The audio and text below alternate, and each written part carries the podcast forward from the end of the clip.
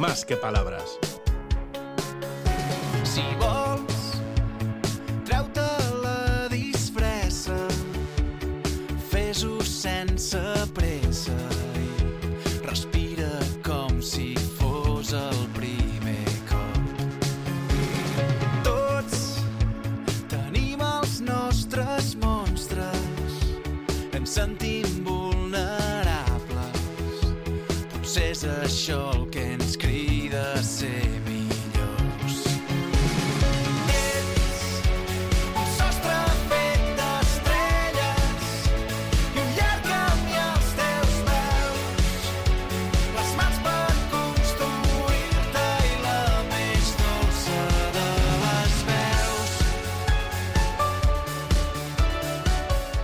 tres bandas.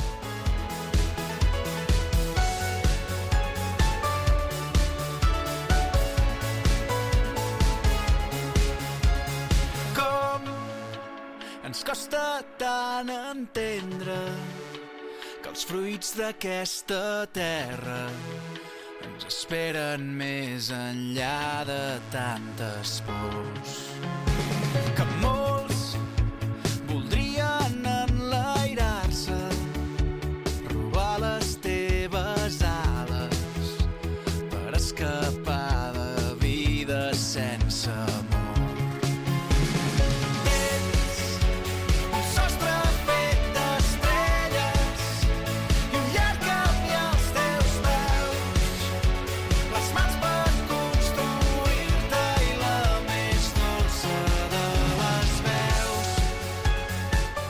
Es un sostre fet d'estrelles uh, dels Caterres, que es la elección musical de nuestro invitado en A Tres Bandas esta mañana. Un techo hecho de estrellas, una canción muy, muy bonita. Enseguida le preguntaremos por, por ella y también por su trabajo y saludamos también a Arancha Urreta Vizcaya, como siempre, en este espacio en A Tres Bandas. ¿Qué tal, Arancha? Bienvenida.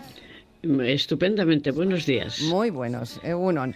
Eh, nuestro invitado es biólogo, experto en paleogenética o el estudio del ADN en antiguo, si prefieren. Participó en el grupo de 50 investigadores que consiguió demostrar la presencia de ADN neandertal en el Homo sapiens y dirigió la primera recuperación de ADN de un neandertal ibérico procedente de la cueva asturiana del Sidrón. Pertenece al Instituto de Biología Evolutiva y dirige el Museo de Ciencias Naturales de Barcelona. Acaba de publicar un ensayo muy atractivo, Desigualdad se titula, Una historia genética en editorial crítica. Les presentamos a Carlas Lalueza Fox. Buen día, Carlas, ¿qué tal? ¿Cómo está? Hola, muy bien. ¿Qué tal ese techo lleno de estrellas y hecho de estrellas? Qué bonito, ¿verdad? Sí, bueno, lo he puesto porque me parece una canción optimista en los tiempos que corren. Y, y, bueno, sí, esta el estribillo me gusta mucho. Mm. De hecho, este de, de estrellas, un largo camino a tus pies, a, a tus manos para construirte la más dulce de las voces. ¿no? Eh, sin embargo, mm, igual sí, igual hay que buscarle la parte optimista a este título que le ha dado a su trabajo, Desigualdad. ¿La tiene? Sí, sí, sí que la tiene. bueno, para empezar, ah, hablo de la desigualdad en el pasado, también hablo de la desigualdad económica en la actualidad, que probablemente es la más alta que ha existido nunca en las sociedades humanas, a pesar de lo que pueda parecer. Ah, pero al mismo tiempo estamos en una situación ligeramente distinta del pasado, donde esta información no se tenía, no se podía explorar, donde debido a la globalización no se podían plantear mecanismos de corrección que fueran también globales y, y que en el pasado pues llevaron a episodios ah, de corrección de desigualdad que fueron traumáticos, ¿no? como guerras, revoluciones o, o grandes catástrofes naturales. Creo que estamos en una situación de plantear un escenario distinto. ¿no? La desigualdad en general, la de género en particular, que solemos abordar en este espacio, ¿está en nuestras genes? ¿Es una construcción social o las dos cosas? Está en nuestros genes, pero es una construcción social, correcto, son las dos cosas. Yo no, no defiendo de que haya una base genética para la desigualdad existente en las sociedades, yo creo que realmente es una construcción social, ¿no? Am, unas, unas eh, creo que es muy obvio, las am, diferencias, por ejemplo, que existen de sueldo en, eh, en la actualidad, hay muchos estudios eh, que demuestran, bueno, primero, si eres mujer, cobras un 16% menos, incluso en sociedades meritocráticas como son las europeas, pero es que además si eres alto eh, cobras más que si eres bajo, si eres eh, rubio y de pigmentación clara cobras más que si tienes la piel oscura, me imagino que me gustaría saber si los calvos también cobran menos que los que tienen pelo. Um, y esto, claro, es evidente que no tiene una base para mí. Eh. Yo pienso que esto no tiene una base genética, es una construcción social inconsciente, ¿no? Pero al mismo tiempo la tesis del libro es que los episodios de desigualdad en el pasado, que ahora podemos estudiar de forma objetiva a través de la genética, estudiando los genomas de los individuos que vivieron en el, en el pasado y que sufrieron esta desigualdad, eh, ha modelado eh, los genomas de nuestros, vamos. Arancha. Eh, una de las cosas que me parecen más fascinantes de la ciencia es que un descubrimiento determinado tiene luego infinidad de aplicaciones que los descubridores ni se imaginaron. En el caso del ADN eh, tiene ya múltiples aplicaciones, desde su especialidad, la paleogenética, a la criminalística o a la prevención de enfermedades. Eh, la sociedad y sus representantes políticos son conscientes de la importancia de la investigación científica básica? Am, creo que no, en general, porque hay una conce- concepción errónea de que se puede separar la básica de la aplicada. Y entonces dicen, bueno, pues hagamos directamente investigación ah, aplicada, ¿no?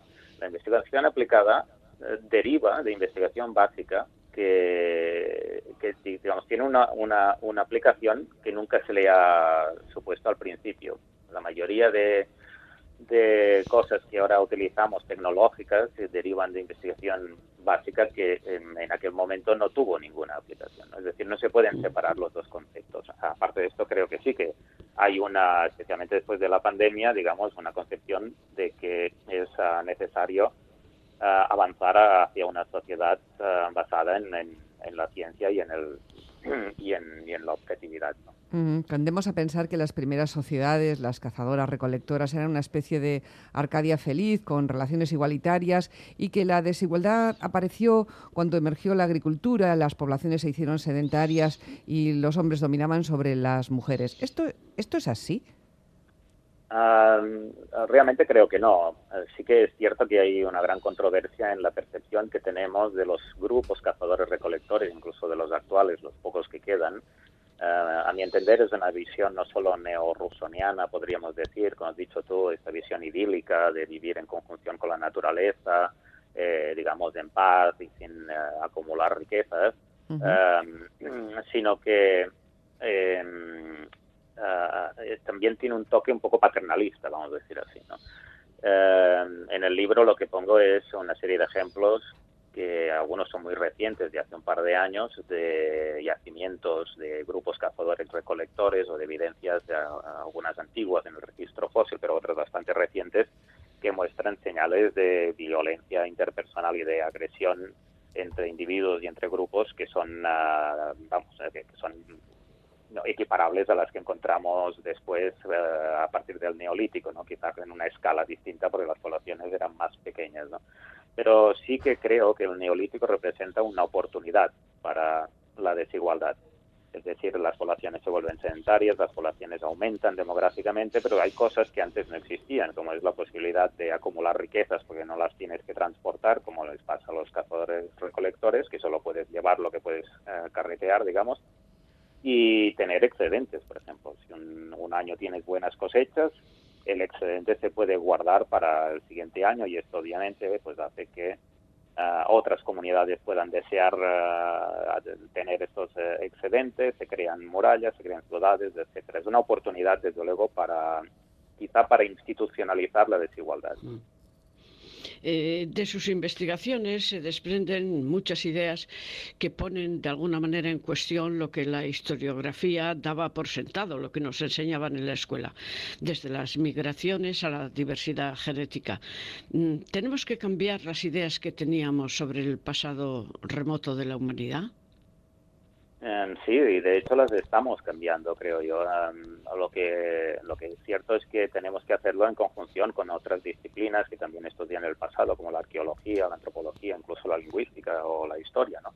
Pero pero sí, um, para empezar, lo que estamos poniendo de manifiesto en las investigaciones de estos últimos 10 años, que es más o menos el tiempo que, que estas tecnologías están disponibles y que nos permiten ahora pues recuperar eh, literalmente miles de genomas del pasado, es que la migración era un fenómeno prevalente. ya hace unas décadas había una escuela de pensamiento europeo, sobre todo a raíz del desastre de la Segunda Guerra Mundial, de que cuando veíamos cambios en el registro arqueológico, esto era debido a la llegada de ideas, pero no a la llegada de, de gente, ¿no? que se percibía como una cosa negativa. ¿no? pues esto es prevalente y porque encontramos estos cambios de ancestralidad en, diversos horizontes arqueológicos que ya eran conocidos y algunos en momentos que no estaban descritos arqueológicamente, ¿no? Y, eso, claro, se articula con, con cambios sociales normalmente eh, asociados a estas, a estas migraciones. Todo esto es una visión nueva del pasado que ya digo, debe reinterpretarse, pero debe hacerse eh, en conjunción con las otras disciplinas. ¿no? O sea que el ser humano es un ser migrante por definición y supongo que en las grandes migraciones no migraban solo hombres jóvenes, también migrarían mujeres y niños. Hay de todo. Em, es que, es que precisamente hay, hay, hay, hay de todo. Eh, por ejemplo, la, una de las la migración más espectacular que ha sido descrita por, por la paleogenética y relativamente desconocido el impacto que había tenido a nivel de todo el continente europeo es la llegada de los nómadas de las estepas que han domesticado el caballo hace unos 5.000 años, llegan al este de Europa y su ancestralidad se expande por todo el continente en unos 500 años. Uh, esta es una migración bastante sesgada desde un punto de vista de, de, sexo, porque, porque um, vemos que, son básicamente hombres, ¿no? Pero, por ejemplo, ahora estoy estudiando las migraciones eslavas, que son las que tienen lugar en, el, en, el, en los Balcanes y el sureste de Europa, la caída del Imperio Romano, y que hace que actualmente, pues creo que es una cuarta parte de Europa, hablan lenguas eslavas, eh, y allí estamos viendo que migran hombres y mujeres, ¿no? O sea, depende de, de, diversos factores y cada uno hay que estudiarlo individualmente. En el capítulo cuarto de su libro, y recordamos a quienes nos escuchan, nos incorporan ahora a, la radio, aquí a Más que Palabras, que estamos hablando con Carlos Lalueza Fox, el autor de este libro, Desigualdad, una historia genética. Y en el capítulo cuarto, que ha titulado Cómo influyen las estructuras sociales en la genética, eh, no sé, me parece un título muy atractivo, porque uno mm, pensamos que quizá la genética pueda influir en las, en las estructuras sociales, pero no al revés. La forma en que vivimos y en cómo nos organizamos cambia nuestros genes. Sí, sí, desde luego. Yo pongo el ejemplo el ejemplo más extremo, creo yo, y más conocido es el de las castas de la India, que no solo hay castas, sino que hay hatis, hay, es decir, sub, sub uh, comunidades, y estas, cuando se han estudiado genéticamente, se ha visto que actúan como impermeabilizadores genéticos, es decir, cuando estás en una casta, no te cruzas, no buscas pareja fuera de tu propia casta, lo cual crea que haya como diversas poblaciones aisladas genéticamente, mm. aunque viven en el mismo barrio y toman el, eh, van a los mismos restaurantes y toman el mismo transporte público, ¿no?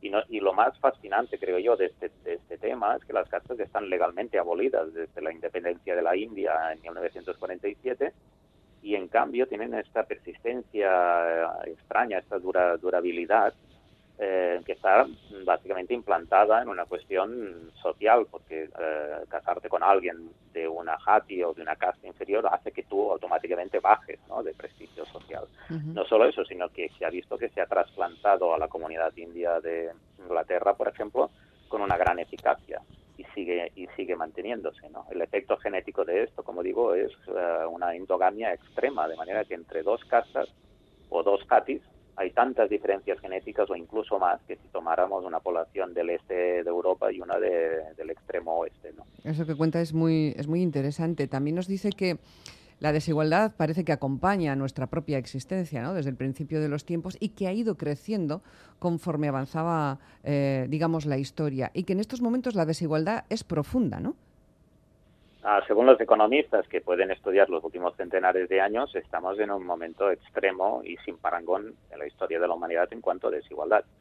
Piensa que las cifras, ah, aunque te las dan, no tienen ningún sentido para nosotros porque son absolutamente descabelladas. ¿no? Hay gente que tiene 500 mil millones de euros. ¿no?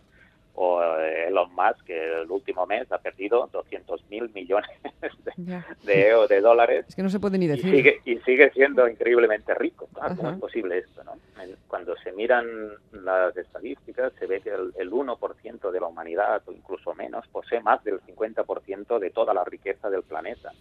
De- son, son, ah, y, y el 50% más pobre de la humanidad no llega ni a tener el 1% de toda la riqueza. Ah, claro, en- esto yo creo que es debido a la globalización, ah, porque antes había desigualdad, desde luego, no, no cabe duda que un faraón pues ah, podía tener toda la riqueza que hubiera en Egipto eh, respecto a, al resto de, la gente, ¿no? Pero, pero claro, al- con la globalización la desigualdad puede estar a escala planetaria, ¿no?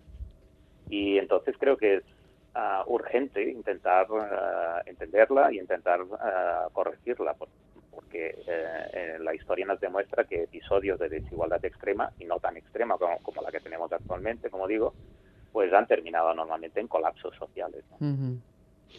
Eh, la paleogenética demuestra científicamente que hay una sola raza, la raza humana. ¿Se puede eh, demostrar eso científicamente?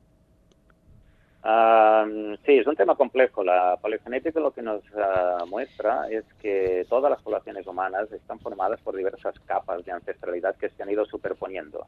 En algunos casos no son evidentes y hasta que no hemos podido analizar las, eh, digamos, las poblaciones antiguas que son referentes de estas capas de ancestralidad, no las hemos podido discernir.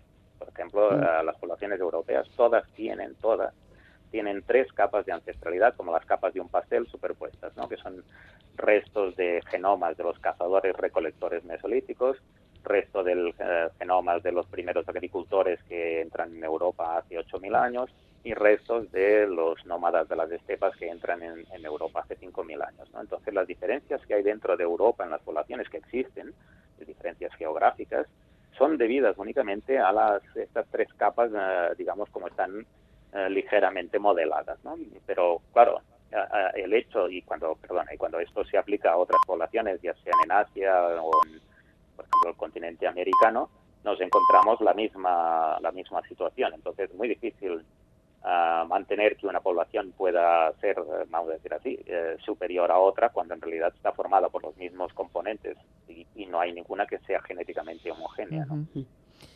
Y sin embargo, eh, aspectos eh, visibles como el color de la piel eh, siguen haciendo que determinadas personas crean que eso, mm, que un color de piel demuestra superioridad sobre otro color de piel, a pesar de que la ciencia diga lo En contrario. cualquier caso, lo que sí hace eso Arancha y Carles es eh, ahondar la desigualdad, porque antes ya nos había dicho, ¿no? Que los altos y rubios y de piel clara cobran más que los que no la tienen.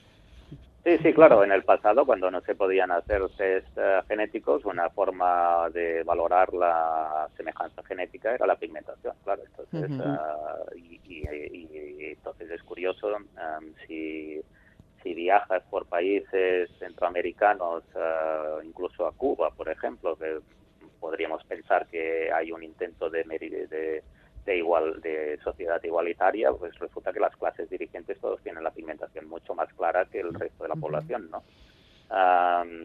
Eh, eso es porque a, a nivel global, sí, efectivamente, la pigmentación está estructurada geográficamente, no hace falta, digamos, no, no, no, no se puede negar esto.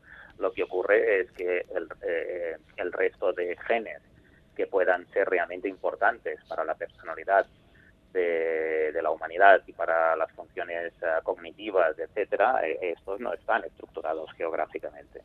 Ujú. Eh, hay algunas cosas muy interesantes en el, bueno, muchas co- cosas interesantes en este libro. Les recuerdo Desigualdad, una historia genética, escrito por nuestro invitado Carles Lalboza Fox, que, mm, que merecen mucho la pena echarles un vistazo. Por ejemplo, toda esta relación que, que, con, que la estructura social tiene con la genética y viceversa, en esta alimentación perpetua desde que la humanidad es humanidad. eh, ¿De qué manera la desigualdad de género, la desigualdad entre hombres y mujeres está presente en los genes? Ah, está muy presente. De hecho, yo creo que a lo largo de la historia el, am, las mujeres han sido el colectivo sistemáticamente más discriminado y más sometido a desigualdad, en parte porque la desigualdad eh, en el pasado se basaba en el control de la, de la descendencia, obviamente, ¿no? Y entonces, mm, indirectamente en el control de las mujeres. ah, lo podemos observar en, en- en muchos, ah, en muchos aspectos. Eh, quizá uno de los más espectaculares es el- la formación de las poblaciones americanas actuales, que es un fenómeno que tiene apenas 500 años, que se, que se produce por la mezcla, pero no a partes iguales, tres ah, sustratos poblacionales, que son los europeos, ah, los africanos, normalmente en forma de esclavos, y la población nativa americana local.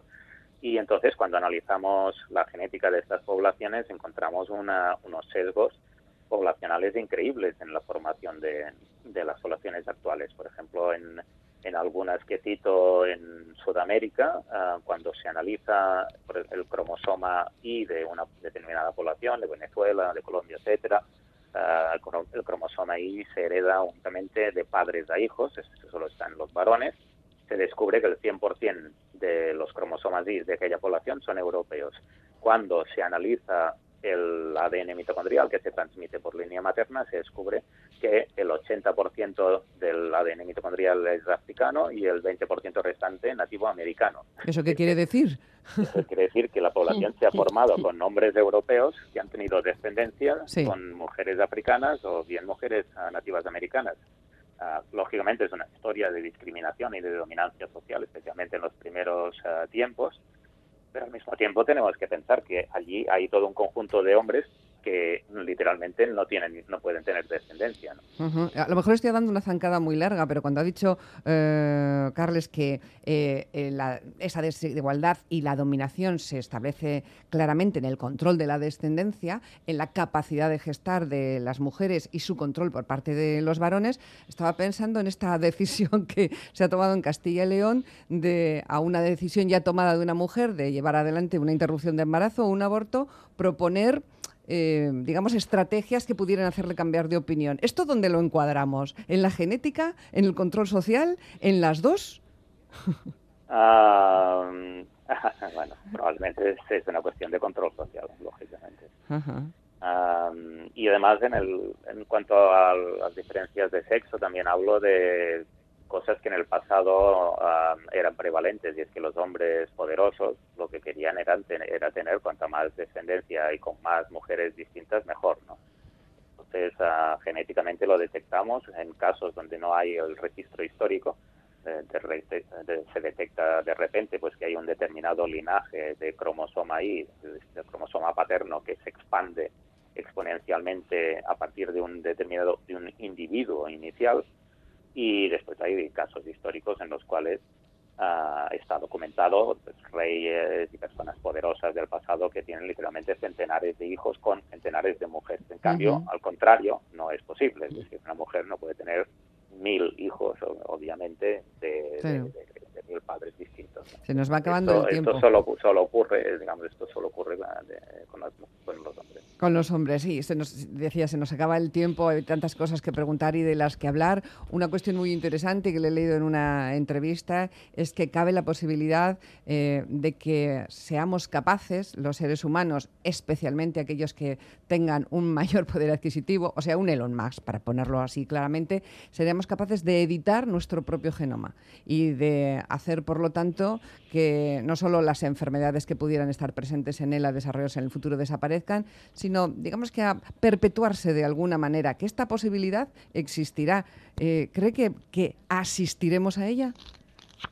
Ah, supongo que sí. Es decir, ah, ahora mismo los hombres poderosos no tienen la misma estrategia de tener centenares de hijos, no tiene sentido para ellos, porque eso es repartir la riqueza en, en centenares de, de trozos, pero sí tiene sentido en asegurar la supervivencia personal ¿no? lo más posible. Entonces, ahora que hay muchos estudios de longevidad que genes nos están afectando en cuanto a longevidad, encuentro perfectamente plausible que una persona extraordinariamente rica quiera edi- editarse su genoma para eliminar algunas de las variantes que, que le pueden perjudicar a, largo plazo.